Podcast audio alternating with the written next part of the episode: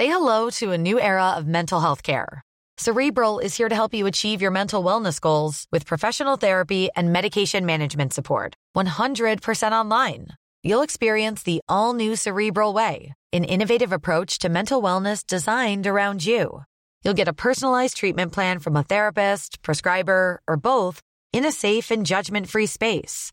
Your cerebral therapist or prescriber will outline a customized plan with clear milestones along the way so you can get to feeling your best. With Cerebral, you're not alone in your mental health journey.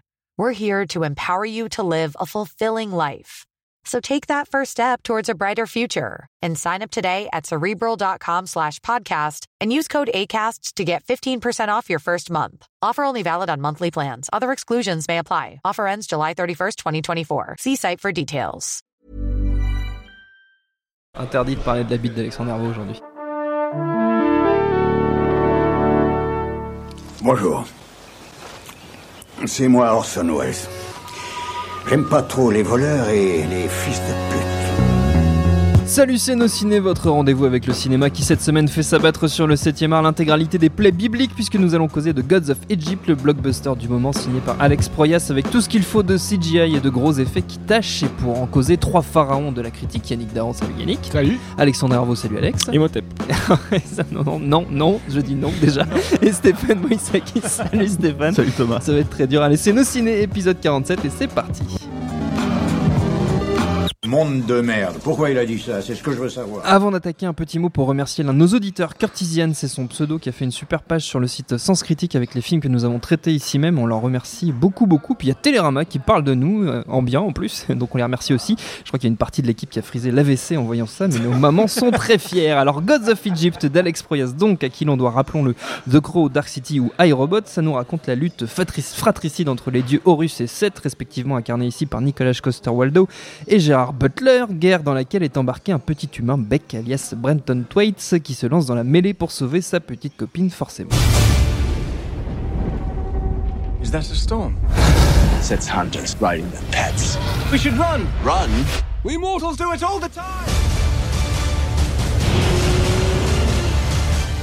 Nos trois amis autour de la table ont vécu ces 127 minutes de baston divine et ils n'ont pas forcément détesté ça, n'est-ce pas Alexandre? Tu as même un peu aimé ça. J'avoue, j'avoue, c'est un peu. euh, que, euh, non, j'aime pas la, la dénomination plaisir coupable. Je trouve que c'est un peu hypocrite. Euh, non, le, le film m'a déçu, hein, clairement. Faut pas non plus euh, exagérer. Mais Ça veut dire qu'il y avait des grosses attentes. non. difficile après la bande-annonce pourtant. Non, non, non, non, non, non, j'avais pas, j'avais pas des grosses attentes, mais bon, euh, il faut, il faudrait être, je pense, très, très, très, très, très tolérant et conciliant pour euh, exempter le film et le trouver génial. Mais, euh, mais il s'est fait tellement démonter euh, et par la critique et une telle réception. Bon, on sait bien que ces deux critères sont absolument pas euh, fondamentaux, mais disons que j'y allais un peu à reculons, surtout que le marketing, on en parlera tout à l'heure, n'aide pas. Plus est en France où SND le distributeur nous a farci des, des posters euh, tout à fait sortis, enfin complètement sortis du, euh, du dossier du graphiste qui avait fait les, les posters du choc des titans, hein, la version euh, de Louis de Terrier. Donc ça donnait pas très très envie d'y aller. Et au final, même si on va en parler, il y a beaucoup de, il y a beaucoup de défauts dedans. J'avoue qu'il y a des, passages du film, des, espèces de moments de folie pure, avec un, Geoffrey Rush complètement hideux tirant le soleil parce que c'est le dieu rat avec une terre plate derrière. Enfin, il y, a des- images, il y a des, tableaux comme ça qui sont complètement what the fuck. On, se dit que le film a sans doute été un petit peu euh, taillé à la serbe. J'ai lu un- une, une interview de, de, de Proyas où il parlait qu'il avait un- le montage qu'il préférait, c'était un montage de 2h45. Bon, ça aurait été long, mais j'imagine qu'il y aurait moins d'incohérences scénaristiques. Euh, et euh, moi, mon gros problème avec le film, on en parlera après, euh, c'est le casting. Voilà. D'accord. T'aimes pas- pas Gérard Butler? Qu'est-ce qui t'arrive? si, tu veux- si le casting qui est fait en mode algorithme de recommandation Amazon ou Netflix. Ah, vous avez mes 300, bah on va vous mettre Gérard Butler. Ah, vous aimez Game of Thrones, bah, on va vous mettre l'autre blondinet là. Je trouve que c'est fa- c'est pas comme ça qu'on fait un film. Coster-Waldau, je Voilà. son nom. Yannick. Oui, bah écoute, je suis fondamentalement assez d'accord avec ce que dit Alexandre. C'est, c'est, alors moi, je dirais pas, j'ai bien aimé des petits moments. Je, je suis stupéfait.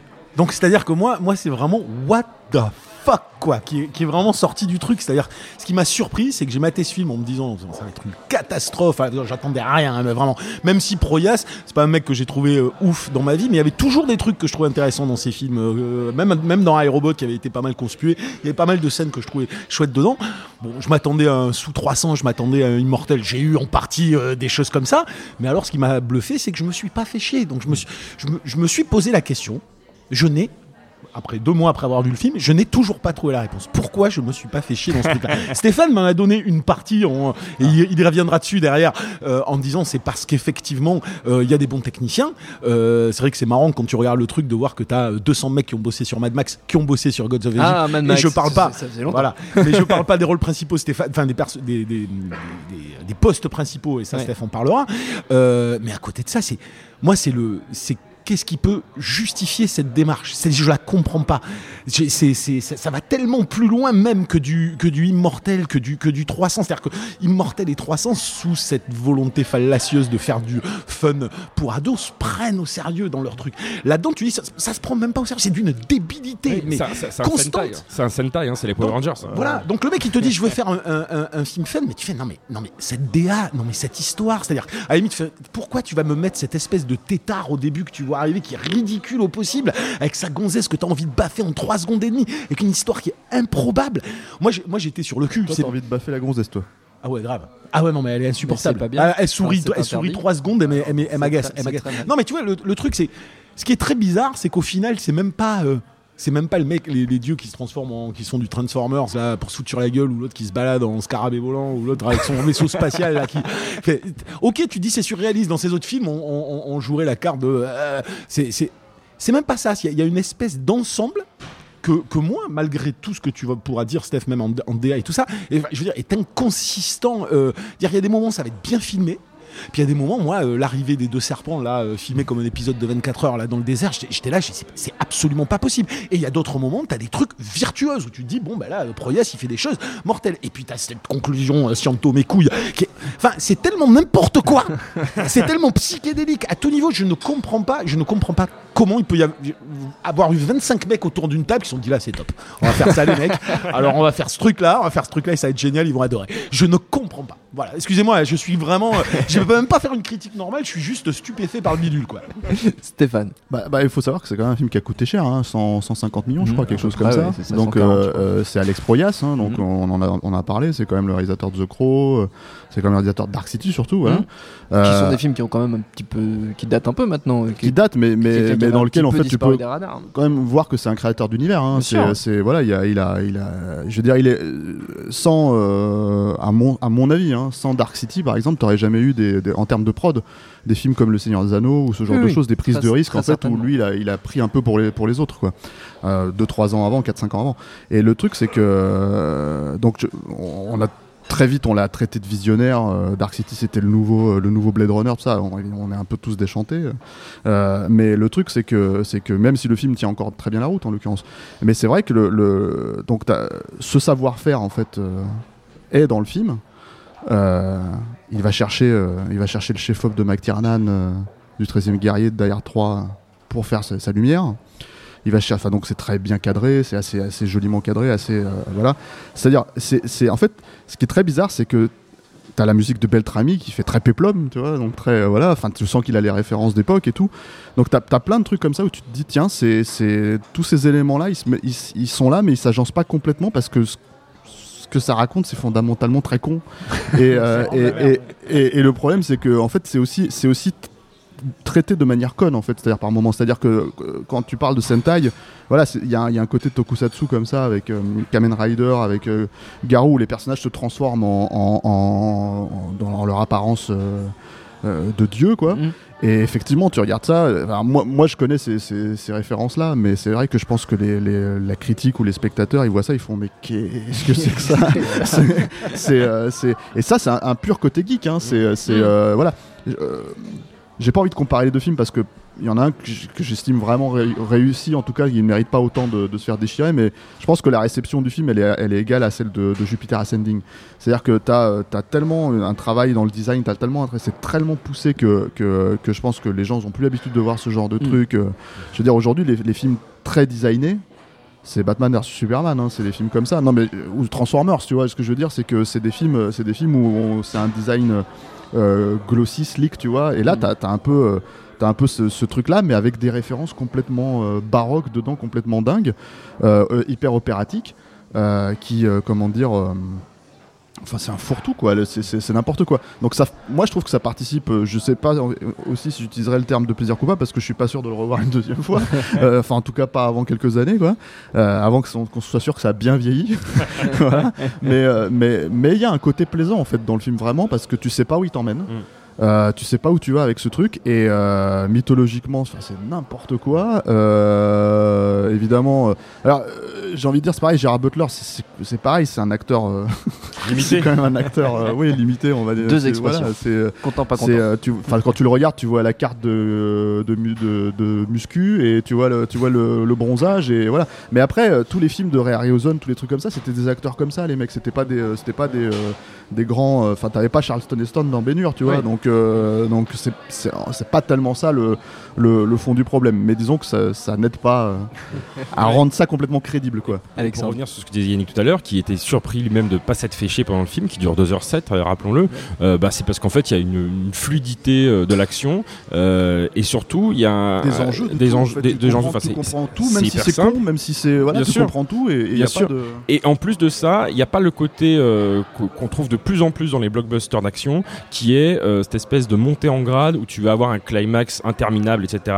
Euh, les, les- scènes d'action sont nombreuses, mais euh, relativement, relativement d'une part bien fait, même si des fois il y a des, CGI un peu foireux, euh, mais surtout voilà, on- n'a pas le temps de se lasser euh, et ça change de décor en décor. J'ai vu quelques critiques qui comparaient ça à des jeux vidéo que- auxquels je n'ai pas joué, donc je peux pas euh, m'amuser à sortir comme ça des références, ce serait un peu un peu con. Mais effectivement, on passe de plateau en plateau, on passe de décor en décor. Donc un coup on a un- un- une cité désertique, un coup on est dans, l'espace, un coup on est dans les enfers, le, domaine des morts. Enfin bon, il y a vraiment une variété de décors. Ils tournent en- que avec des décors numériques, mais sans que ça fasse non plus euh, entièrement euh, Sin City-esque euh, Ouais. ou 300esque. Non, mais as- n'en est pas à ce point-là, mais t'as as quand même, on va dire, parce que c'est vrai que tu dois avoir deux plans sur trois qui sont en numérique, quoi. Mhm. Euh, Bien sûr. Et le truc, c'est que t'as quand même, sur ces deux plans sur trois, t'as quand même au moins deux plans sur trois, donc tu vois, on fait le calcul, tu vois, qui est, euh, qui, où tu vois les fonds, enfin les transparences, et Oui. c'est, Et ça pas rentrer dans le Ajoutons à ça le fait que euh, il y a un parti pris dans le film que je trouve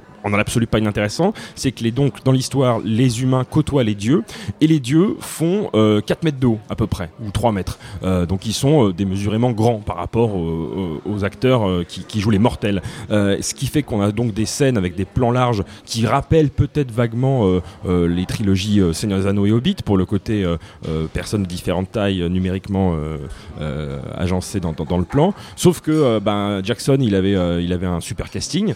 et là, ben, on a Butler et le blondinet dont je me refuse à apprendre le nom par cœur, qui est vraiment, je reviens sur lui, mais pour moi, la baie- le point noir vraiment du film. parce que autant, je pense pas que ce soit un mauvais acteur, loin de là, et pas que dans ses rôles, pas que Game of Thrones, hein, c'est pas la, la seule référence qu'on peut citer. Dans Mama, par exemple, il était, il était pas mal du tout. Euh, mais, euh, mais, mais bon, je, je trouve qu'il a, il est censé in- incarner voilà l'ultime héros, euh, euh, badass, euh, héroïque, enfin qu- quelque chose de vraiment très iconique. Et bah, ça, me fait ça me fait chier de dire ça parce que c'est vraiment quelque chose de purement plastique. Mais je trouve que ce gars-là n'a pas la carrure au sens propre pour tenir le film sur ses épaules. Voilà, il a, euh, il m'inspire à, à peu près. euh, bah, c'est comme si je voyais, euh, euh, je sais pas moi, euh, un boucher de Franprix. Après, tout, après, le problème de, de- de ces acteurs, c'est qu'il c'est même pas que, par exemple, si tu veux, le, ce personnage, ce personnage uniquement. C'est que tu parlais des deux nanas qui sont sur leur, les, les- Ouais.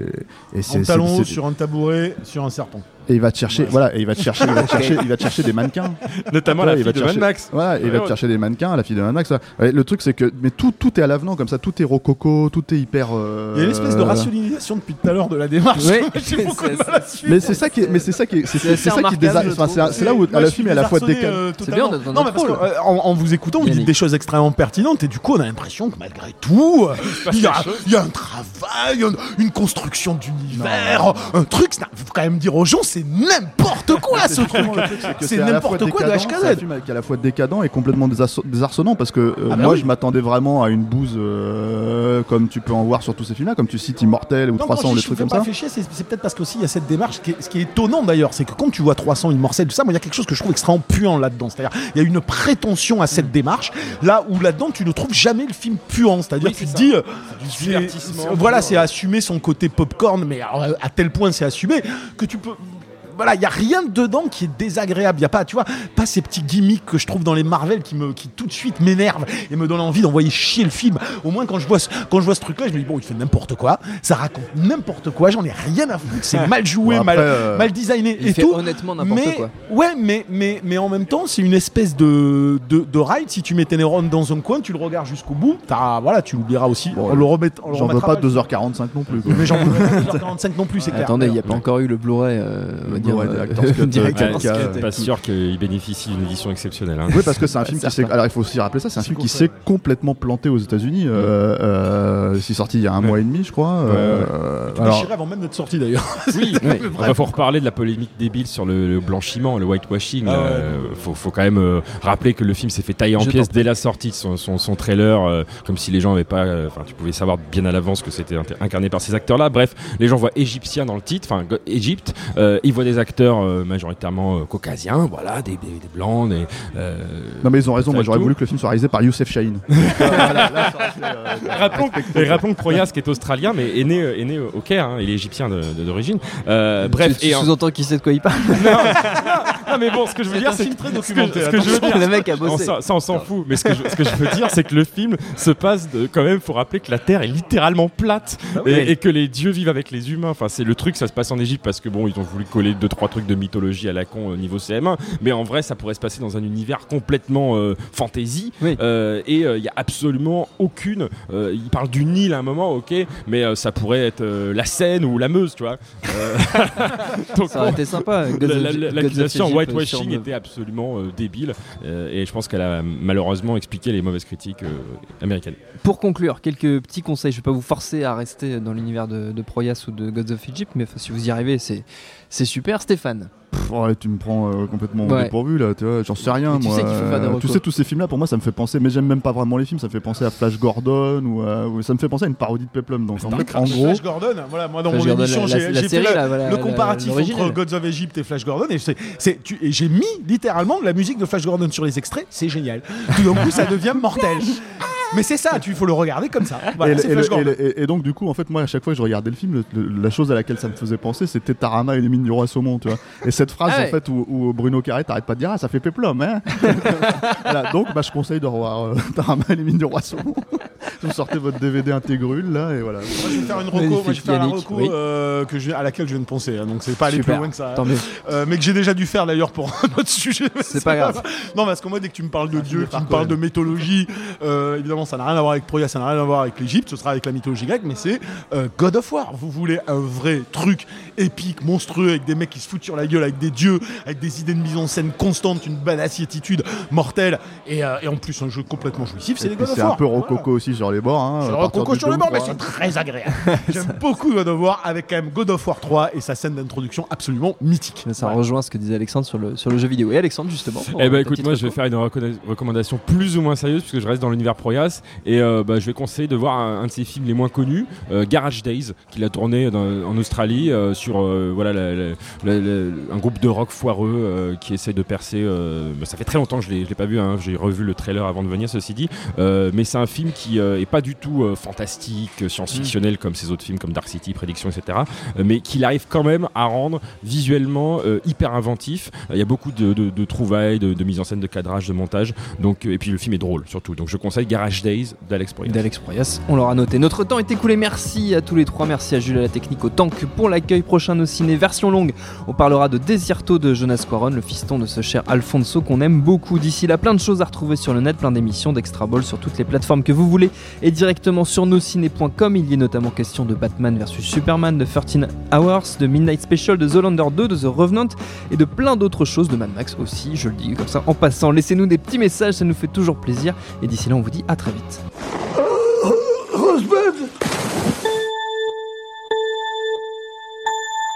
Salut, c'est Jean Z. No Game, c'est votre émission hebdo sur les jeux vidéo qu'on aime, J'adore les phrases des passants, et je pourrais les écouter pendant des heures. qu'on déteste, C'est horrible, les personnes, moi j'ai l'impression que c'est un simulateur de con quoi. ou les deux à la fois. No Game que vous pouvez retrouver sur iTunes, SoundCloud, Deezer, YouTube, Facebook, Twitter. À la semaine prochaine. Join us today during the Jeep Celebration event. Right now, get 20% below MSRP for an average of 15178 under MSRP on the purchase of a 2023 Jeep Grand Cherokee Overland 4xE or Summit 4xE. Not compatible with lease offers or with any other consumer incentive offers. 15,178 average based on 20% below average MSRP from all 2023 Grand Cherokee Overland 4xE and Summit 4xE models in dealer stock. Residency restrictions apply. Take retail delivery from dealer stock by 4 1. Jeep is a registered trademark.